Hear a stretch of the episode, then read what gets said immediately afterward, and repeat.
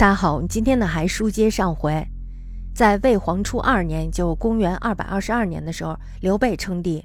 那么在他继位以后的第一件大事呢，就是伐吴。为什么呀？就是为了给关羽报仇。在刘备准备东征以前呢，诸葛亮还有赵云都表示反对，但是呢，刘备却执意不离。秦密呢，甚至因为建祖而下狱，可见刘备内心中的积怨之深。那么在黄初三年，也就公元二百二十二年二月的时候，蜀军自秭归，也就是今天的湖北秭归县进发。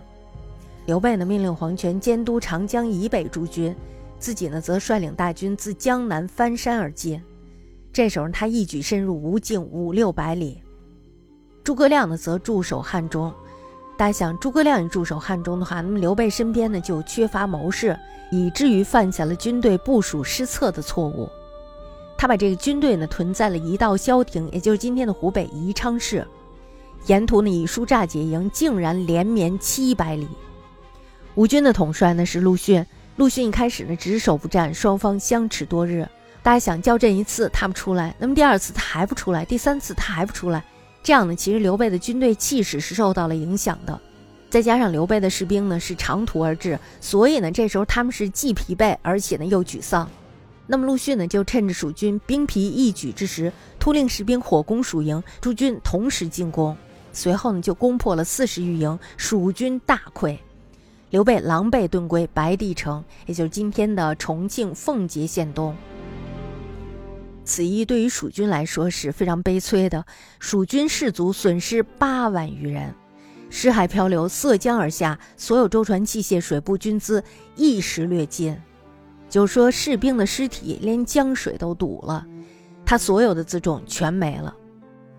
蜀汉国力呢，这时候就受到了无可弥补的挫伤，从此以后呢，也就再也没有力量夺回荆州。最后呢，终于沦为了据守一隅的政权。他原本是要统一全国的，但是就是因为他要给关羽报仇，所以呢，将这个三国鼎立之势给踩实了。幸而呢，我们说有诸葛亮善于治国，整军精武，得以维持局面而不下坠。萧亭战后，孙权因为曹魏同年九月来攻，这时候他内部有杨越蛮夷在扰乱，于是他不得已向刘备请和。刘备呢，这时候因为事促，所以呢就应允了。于是呢，双方又恢复了交通。在四年，也就公元二百二十三年的时候，刘备呢病死在了白帝城。他临终的时候就把太子刘禅托付给了丞相诸葛亮。当时他有禅位的这个想法。咱们不知道他说的是不是真的，但是他话里话外就是说，如果要是我儿子不行的话，那么你就接管了这个国家吧。可是诸葛亮呢是忠心耿耿，我们在上面说了，刘备捡到了忠心耿耿的诸葛亮，是吧？刘禅继位以后呢，就是后主，刘后主。诸葛亮呢以一身而系，蜀汉安危。这个时候呢，荆州已经是失去了，诸葛亮兴复汉室的雄图，这时候呢也惨遭顿挫。即使没有这个宏图，但是呢，也得让这个国家发展下去。所以他一意对内推行法治，休养生息；那么对外就是整军精武，图谋北伐。在内政方面，他的治术是开诚布公，信赏必罚。当时我们说朝野上下莫不对他既敬畏又爱戴。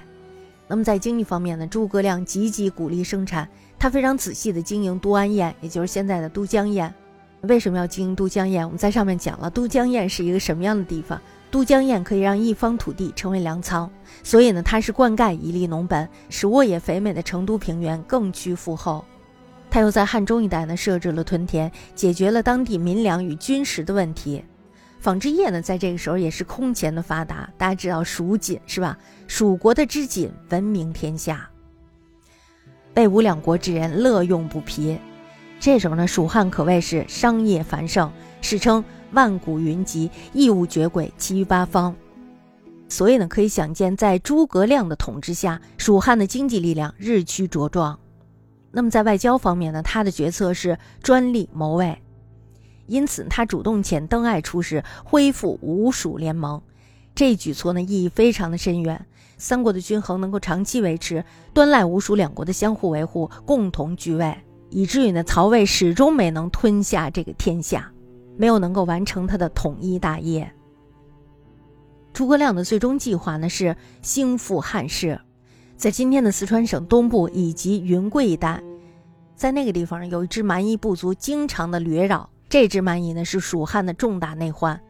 黄初六年，就是公元二百二十五年的时候，诸葛亮亲自率军南征，五月渡泸，深入不毛。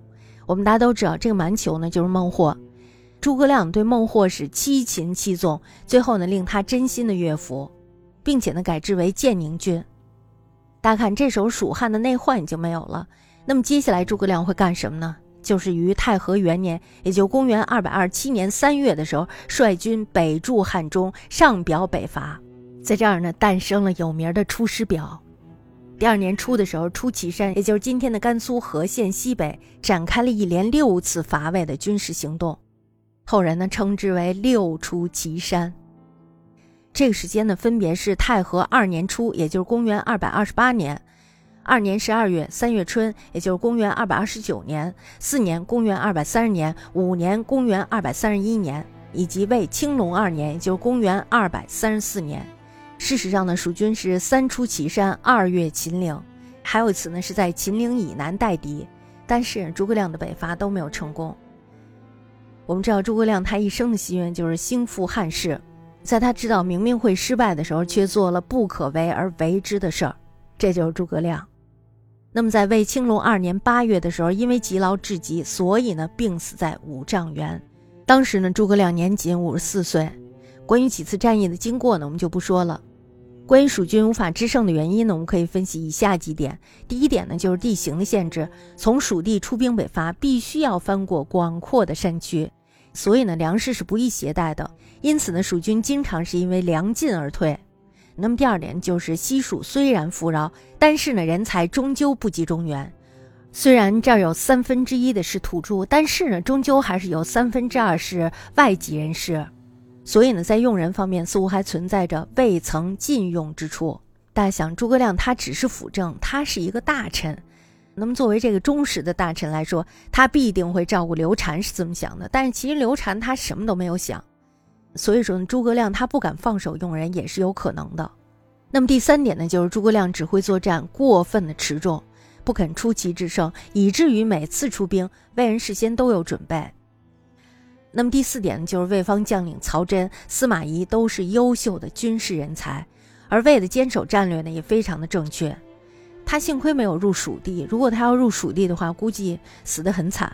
第五点呢，就是蜀汉的军事行动显然没有和吴密切的配合，他是独自出兵去攻打魏的。不过呢，虽然诸葛亮机智已没，但是呢，魏人对他还是非常的畏惧。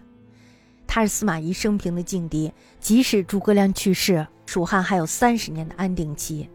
诸葛亮是了不起的，是吧？诸葛亮非常的了不起，可以说呢，这都是他的一会，而他鞠躬尽瘁、死而后已的勤劳忠贞的精神。更是获得了后世崇高的敬仰。我们大家都在《三国演义》中看过，我觉得从萧亭战之后呢，其实诸葛亮他心里明镜似的，他应该知道这种三国鼎立的局面已经是形成了的，而且是不可逆转的。他之所以会六出祁山，这是他的执着。我觉得这并不算是执念，这是他心中的梦想，这是他的梦想，也是刘备的梦想。所以呢，我觉得他是一个非常了不起的人，是一个值得人称颂的人。